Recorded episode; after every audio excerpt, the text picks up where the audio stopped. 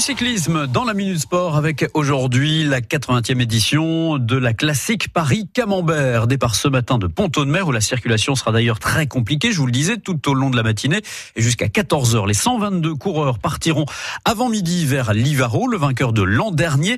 Lilian Calmejane sera au départ, tout comme Romain Bardet.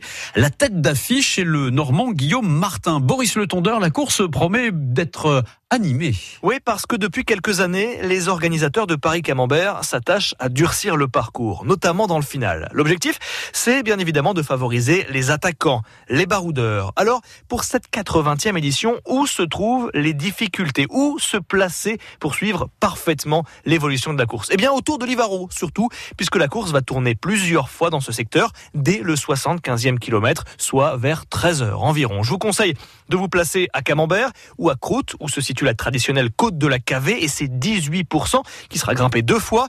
Ou alors dans le circuit final où il y aura trois grosses difficultés. L'enchaînement des côtes de la Varinière et de la Bectière près de Torizambert. Et surtout les juges de paix, le chemin forestier de la cabine sur 2 km et la butte des fondis à gravir deux fois. La dernière montée sera déterminante. Elle est placée à 9 km de l'arrivée. Une arrivée que l'on prévoit aux alentours de 16 h à Livaro. Merci Boris. Le tondeur Paris-Camembert aujourd'hui.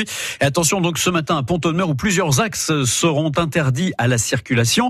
Interdit notamment place du Général de Gaulle, de la salle d'armes au Conservatoire de musique. Et puis euh, nous avons également le quai Robert Leblanc, la place et le rond-point euh, du Pot d'Étain, la rue Gambetta, la rue de la République, la rue Thiers, la rue Aristide Briand, la place Victor Hugo, la rue du Général Leclerc, le boulevard Pasteur, entre le Pot d'Étain et l'intersection du Général Leclerc et la rue du Président Coty. Interdite jusqu'à 14 heures.